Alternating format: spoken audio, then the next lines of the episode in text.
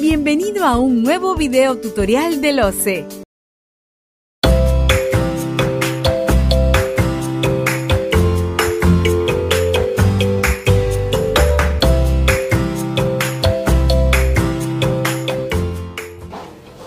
Hay un tema que resulta tanto más relevante que todos los anteriores y tiene que ver con la conducta de los funcionarios o servidores públicos.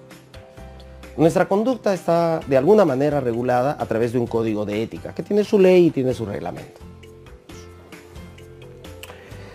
Entonces yo creo que viene acá eh, un elemento importante. ¿Y cuál es ese elemento importante que hay que analizar? Primero, ¿qué hacer para combatir ese elemento de la corrupción? Y, dentro, dentro del marco, dentro del marco de las acciones del Estado para luchar contra la corrupción, van a definirse tres elementos básicos. ¿Cuáles son los elementos básicos?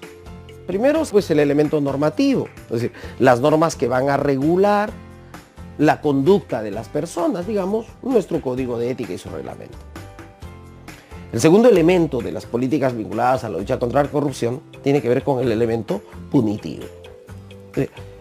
El Estado tiene que sancionar esas desviaciones corruptas. a, aquellos que cometen ese acto corrupto, tiene el Estado que sancionarlo. Pero tanto más importante que lo otro es el de difusión, el de concientización. El Estado tiene que concientizar, tiene que explicarle a todos aquellos que actuamos en el ámbito público y aquellos que por su accionar privado ocasionan que el funcionario o servidor público cometa un acto irregular. Todos ellos debemos entender que la corrupción nos daña a todos. No a aquellos ajenos. Nos daña inclusive a aquellos que forman parte directa del proceso de corrupción. Porque tarde o temprano la factura nos es pasada. Los indicadores nos dicen información de la Contraloría General de la República o de la Comisión de Anticorrupción, dicen que en promedio al año se pierden entre 10 mil y 12 mil millones de soles solo por temas de corrupción. Entre 10 mil y 12 mil millones de soles. Y eso tenemos que comenzar a corregir. Y en gran medida depende de nuestra, de nuestra accionar personal. Y esto está regulado pues en el código de ética. Pero para situarnos, evaluemos un poquito dos análisis que se hacen de la corrupción. Uno vinculado, oye, ¿en qué escenarios puede ocurrir el acto de corrupción? El que plantea, uno de los estudiosos del tema y que planteó un posible escenario fue Robert Klitgar, que planteó una fórmula que decía que la probabilidad de que exista un acto de corrupción es directamente proporcional al monopolio más la discrecionalidad menos la responsabilidad. Entendiendo la responsabilidad como el accountability o la rendición de cuentas, es decir, la obligación de los funcionarios servidores de rendir cuentas de sus actos. Muy bien.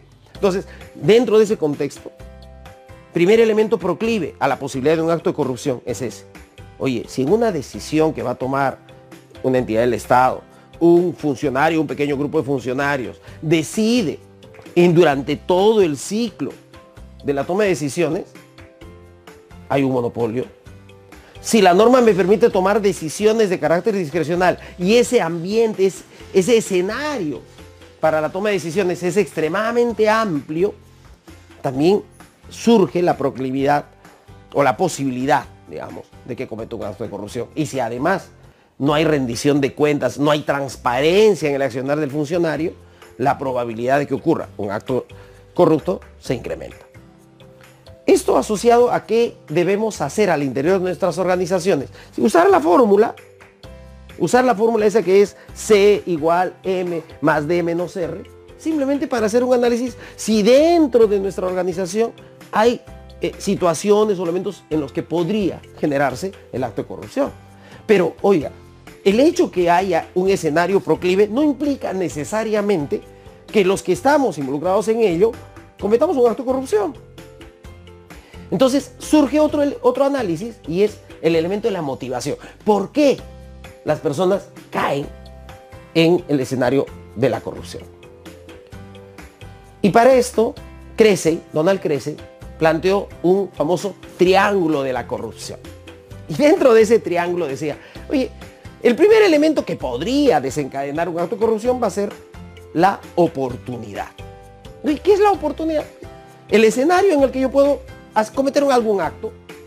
Yo soy el tesorero, administro el dinero, pues, tengo la oportunidad. Yo soy el logístico, es el que hago las compras, tengo la oportunidad. Yo soy el alcalde y puedo permitir autorizarle a alguien algo, transferir recursos, tengo la oportunidad. Es decir, en toda la gestión tenemos oportunidad de cometer un acto de corrupción, todos. Inclusive el portero para permitir pasar a alguien o no a una organización, todos. Pero el hecho de tener oportunidad no implica, pues, no implica que tengamos que un acto de corrupción.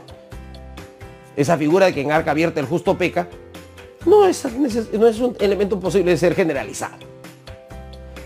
Sin embargo, va a surgir un segundo elemento, según crece.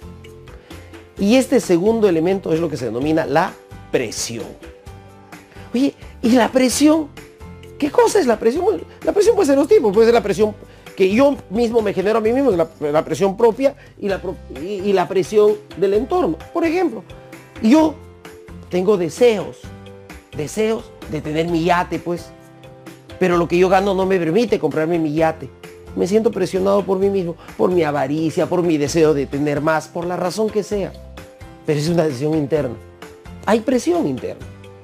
Oye, pero resulta pues que me reúno con los amigos, los amigos tienen, yo no tengo, yo quiero tener.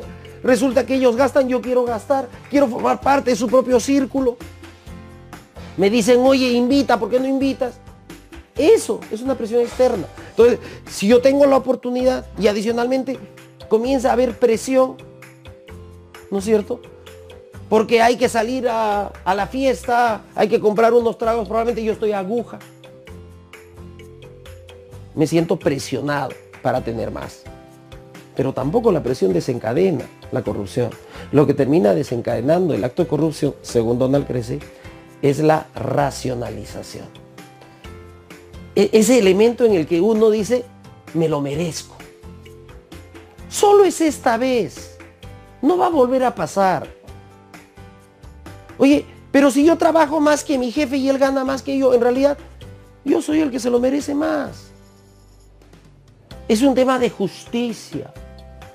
Entonces, cuando uno racionaliza y determina para sí mismo que él realmente merece ese resultado del acto de corrupción, se desencadena el acto de corrupción. Entonces tenemos dos criterios de análisis. Oye, el escenario donde en un contexto en el que haya mucho monopolio, mucha discrecionalidad y poca transparencia o rendición de cuentas, la probabilidad de que ocurra el acto de corrupción se incrementa.